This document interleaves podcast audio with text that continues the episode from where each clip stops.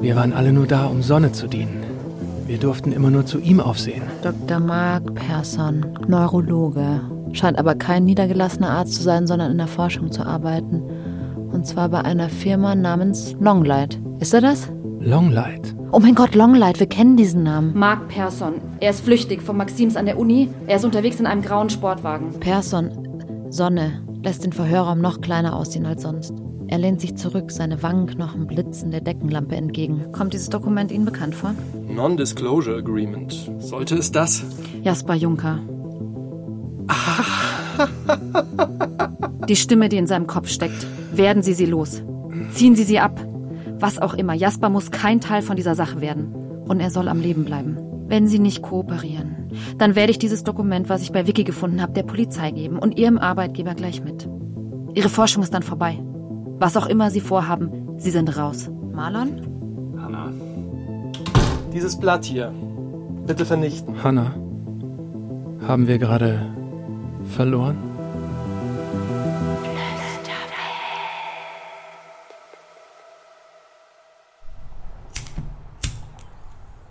Es ist Wochenende. Und es fühlt sich auch so an wie ein Wochenende. Meine eine Hand lehnt auf dem Fenstersims, mit der anderen rauche ich. Es ist ein guter Tag, um wieder mit dem Rauchen anzufangen. Ah, du hattest aufgehört? Gar nicht gemerkt, was?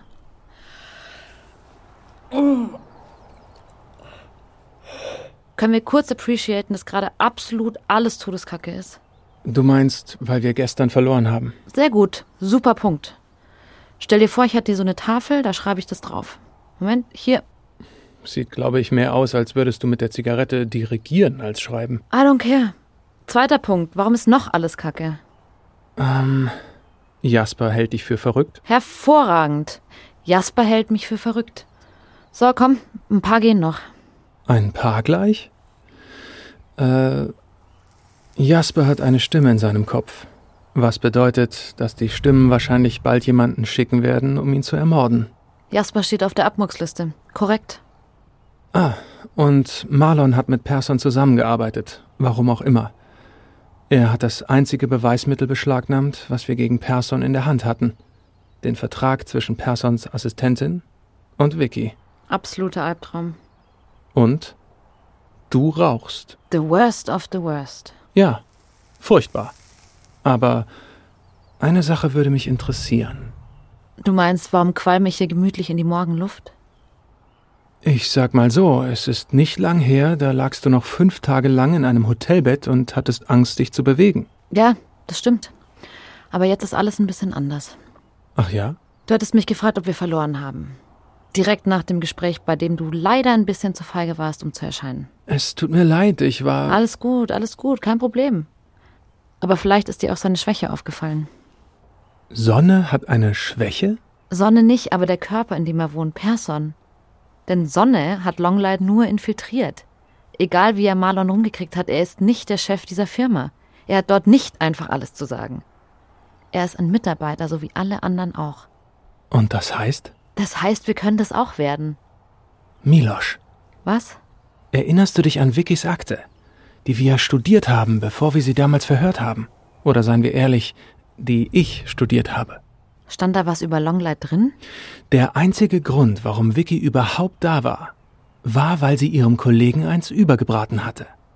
Der Name von diesem Kollegen stand dort in der Akte, mit Nummer und allem. Vielleicht ist der ein Kontakt. Sehr gut.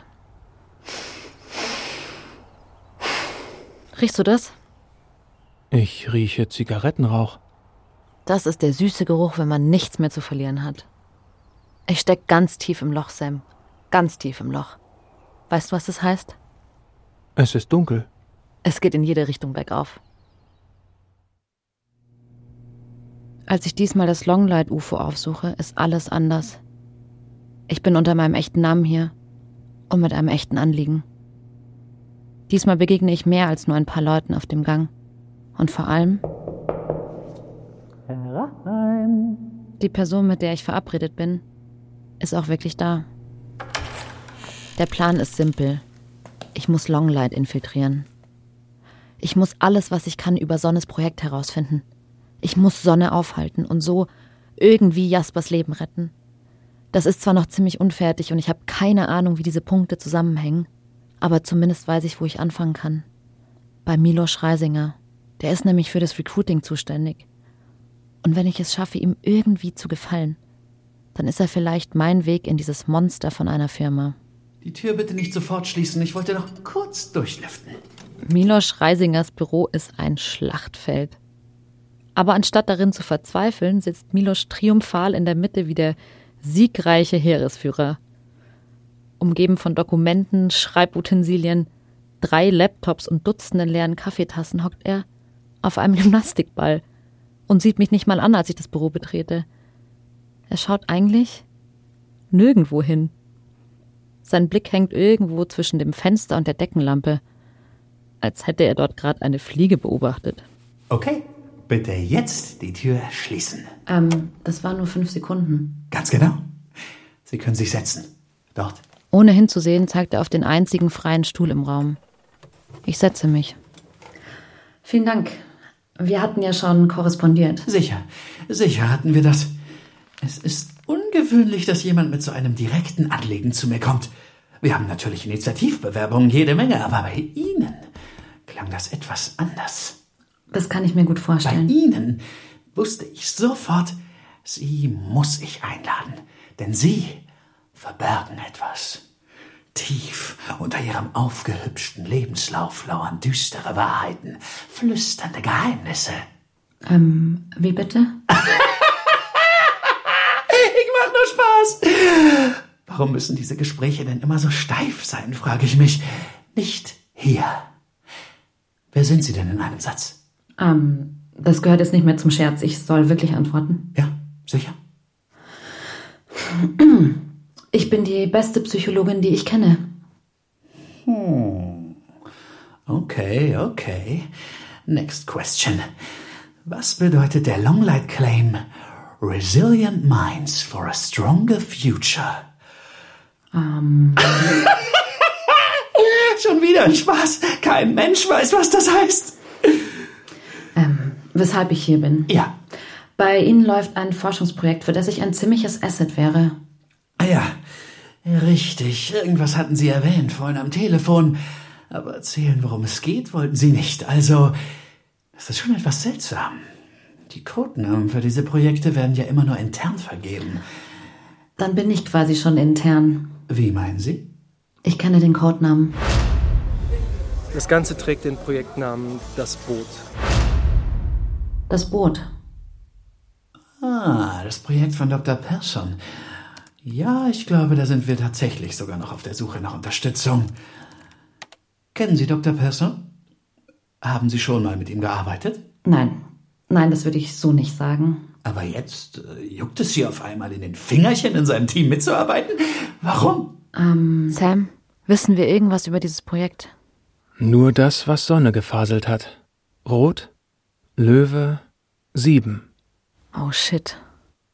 Ich interessiere mich sehr für ein Projekt, das so praxisnah an den Grenzbereichen der Cutting-Edge-Forschung agiert. Ah, na, wenn das so ist. Also, Frau Fichtenberg, ich will ehrlich mit Ihnen sein. Von Ihren Unterlagen kann ich mir gut vorstellen, dass Sie tatsächlich ein wertvolles Asset für das Team wären. Aber es gäbe natürlich noch einige Sachen zu klären.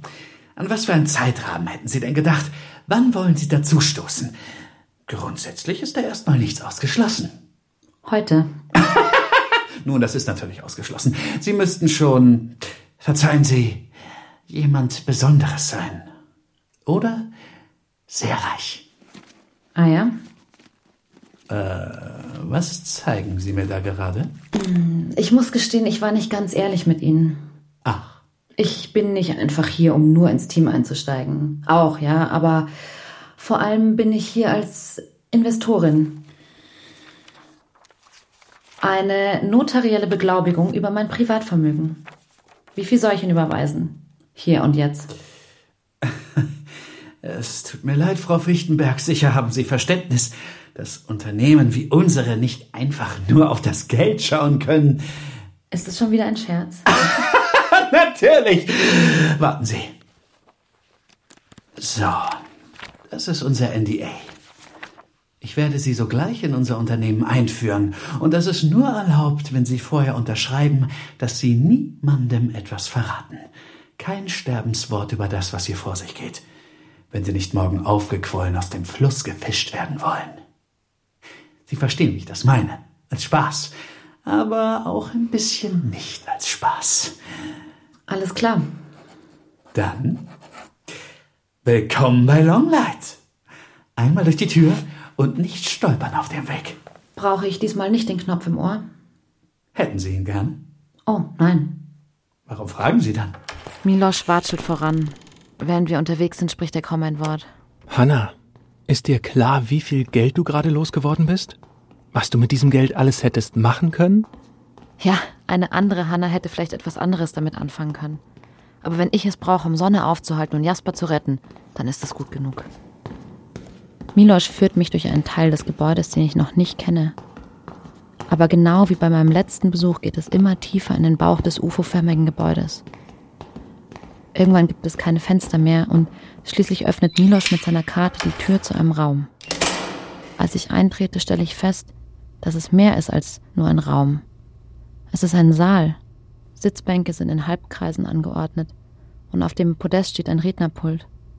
Dahinter eine Leinwand wie in einem Kino. Wie die meisten Räume, die ich hier gefunden habe, ist der Saal menschenleer. Hier sind wir also im Herz des Gebäudes. Nein, noch nicht. Das Herz liegt noch ein ganz schönes Stück tiefer drin. Dort habe nicht einmal ich Zugriff, aber um ehrlich zu sein, will ich gar nicht wissen, was da drin vor sich geht. Wir stehen hier im Hörsaal. Ich glaube, der offizielle Name ist Auditorium. Was bedeutet das? Es ist Englisch für Hörsaal. Ha. Sie können sich setzen. Ab hier übernimmt Lorenz. Wer ist Lorenz? An Ihrer Stelle hätte ich mich mal über das Unternehmen informiert, in das Sie gerade eine halbe Million versenkt haben. Vielleicht brauche ich einfach nur mal einen Refresher. Nun dann, Lorenz ist da und refresh. Auf der Leinwand hinter dem Podium flammt ein Video auf. Ein mittelalter Mann mit Bart sitzt dort, regungslos vor einem beigen Hintergrund. Es dauert kurz, bis ich kapiere, dass es ein Standbild ist. In dieser Sekunde merke ich, dass mein Telefon in meiner Hosentasche vibriert. Aber jetzt kann ich schlecht rangehen, denn das Video beginnt zu laufen. Der Mann bewegt sich. Guten Tag, ich bin Dr. Lorenz Leidecker und ich heiße Sie willkommen. Ich kenne diese Stimme. Ich habe sie noch nie mit Bild gesehen, aber trotzdem, ich kenne diese Stimme. Und ich hasse sie. Richtig. Das war die Stimme des Companions, dieser Kopfhörer, den ich mir ins Ohr stecken sollte. Aber wenn das eine künstlich hergestellte Stimme war, dann, dann ist das, was wir hier hören, Das Original. Sie sind hier, weil Sie sich unserer Longlight-Familie anschließen werden. Und das bedeutet, Sie dürfen erfahren, welche Mission wir hier bei Longlight verfolgen. Die Geschichte beginnt mit einem großen gelben Heliumballon. Man kennt diese Ballons, wie sie auf Jahrmärkten verkauft werden. Nun, am 30. September 1982 stand ein kleines Kind mit einem solchen Ballon an der S-Bahn-Haltestelle Marienplatz in München und ließ ihn versehentlich los. Der Ballon flog sofort hoch in die Luft, er verfing sich in der Oberleitung der S-Bahn. Dort gab es einen Kurzschluss, die S-Bahn fiel für einige Stunden aus. Und das würde alles verändern. Denn deswegen konnte eine Frau ihre Bahnfahrt nicht antreten und stapfte stattdessen mit wütendem Blick wieder nach Hause. Diese Frau war meine Mutter. Und sie kam noch gerade rechtzeitig zurück ins Haus, um zu beobachten, wie ich in der Badewanne gerade dabei war, mir die Pulsadern aufzuschneiden. Das war nicht so geplant gewesen. Ich hatte eigentlich vorgehabt, tot zu sein, wenn sie das nächste Mal das Haus betrat. Aber wegen diesem Kind und diesem Ballon und diesem Kurzschluss kam alles anders. Ich wurde also in psychiatrische Behandlung gegeben, in eine geschlossene Einrichtung. Und dort traf ich Matthias. Matthias war in meinem Alter und er hatte ein ganz anderes Problem als ich. Matthias hörte eine Stimme in seinem Kopf.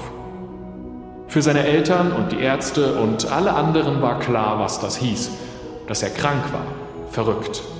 Matthias dachte das selbst eine Zeit lang, war sogar dankbar über die Einweisung. Bis er dort andere Menschen kennenlernte, die wirklich krank waren.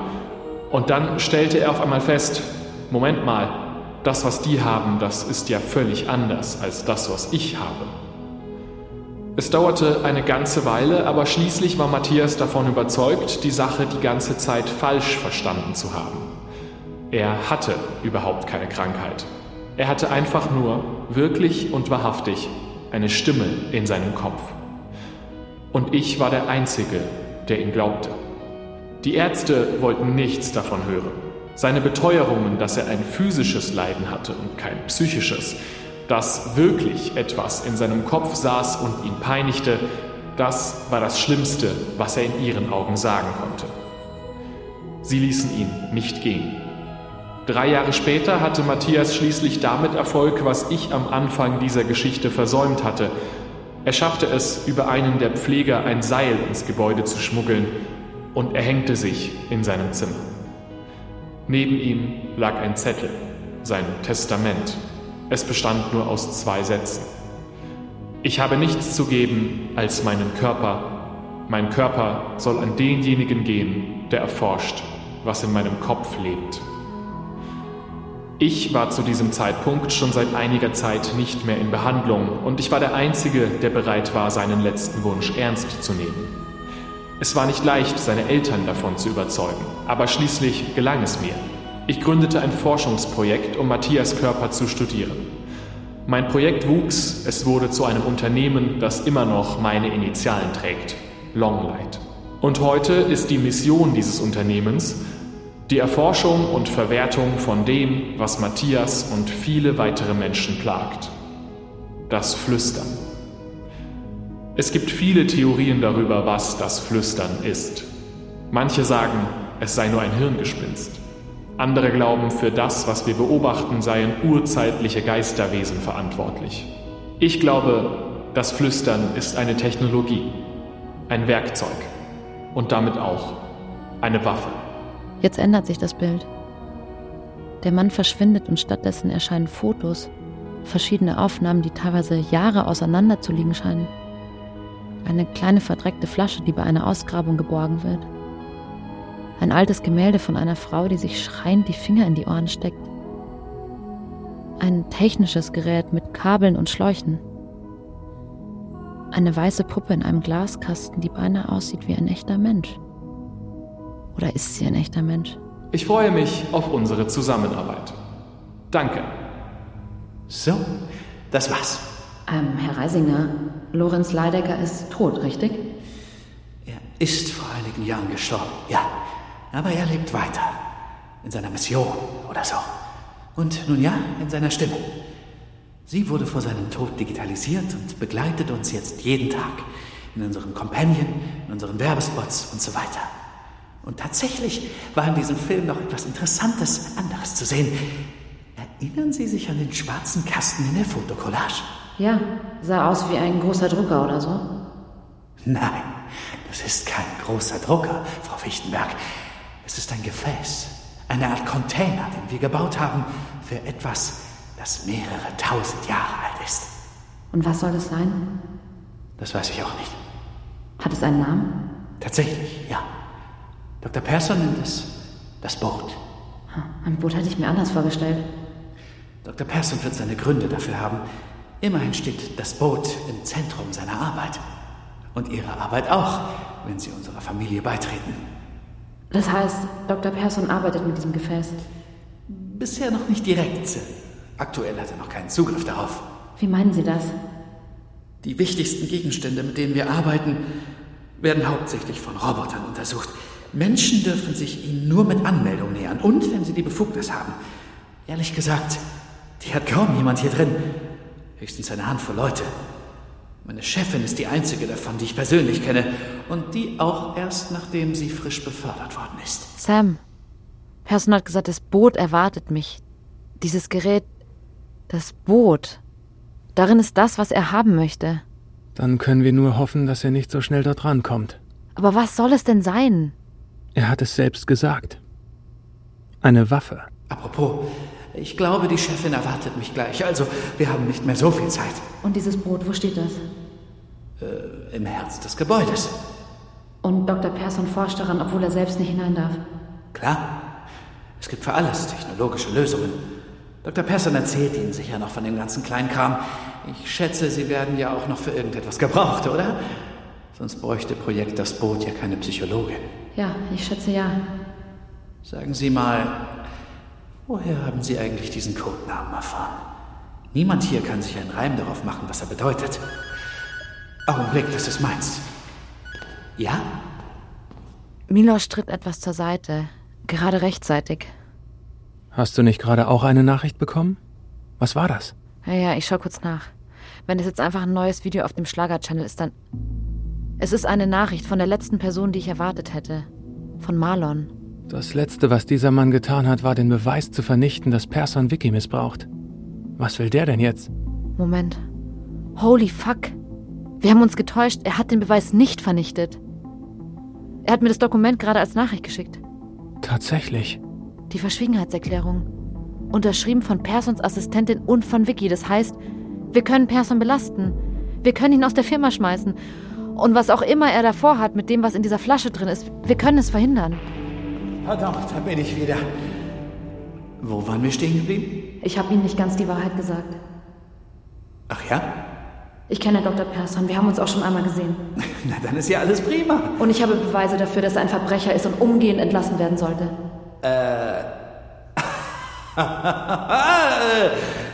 Ein schöner Scherz. Dr. Mark Persson ist gefährlich. Jede Sekunde, die er in diesem Unternehmen ist, ist ein Risiko. Ich äh, weiß jetzt nicht, worauf Sie hinaus wollen, aber äh, dann klären wir das Ganze doch mit der Chefin. Ist sie Persons Vorgesetzte?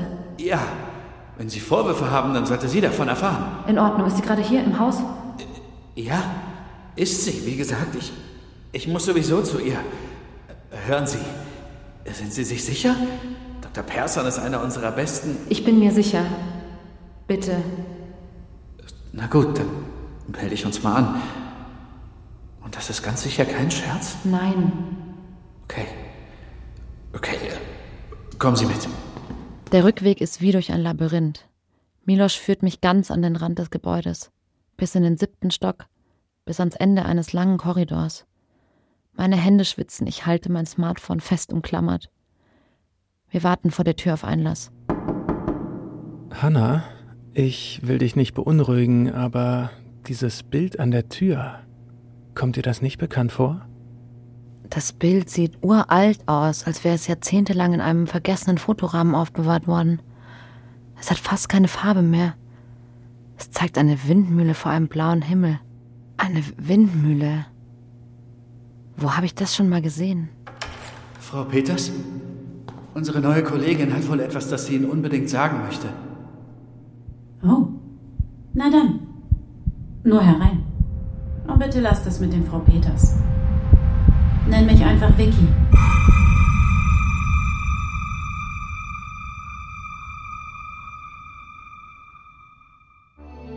Wenn euch Flüsterwelt gefallen hat und ihr keine Folge mehr verpassen wollt, freuen wir uns, wenn ihr den Podcast abonniert, bewertet und weiterempfehlt. Flüsterwelt ist eine Produktion von Podstars bei OMR. Entwickelt und geschrieben von Gregor Schmalzried. Regie Benedikt Mahler. Projektmanagement Anne Arndt, Laura Dard-Lienenkemper. Content und Konzeptmanagement Sophia Steinhuber. SprecherInnen und Sprecher Hanna Isabella Wolf, Sam Andreas Thiele, Milosch Pirmin Seddelmeier, Longlight KI Gregor Schmalzried, Norden Christina Dorego, Aufnahme OGM Studios, Ton und Technik Alex Hartl und Tobias Schrögenbauer, Postproduktion Sounddesign Pascal Zisch und Maximilian Bosch, Mixing und Mastering Maximilian Bosch. Jingle-Komposition Pascal Zisch und Martin Juric. Executive Producers Vincent Kittmann und Konstantin Buhr.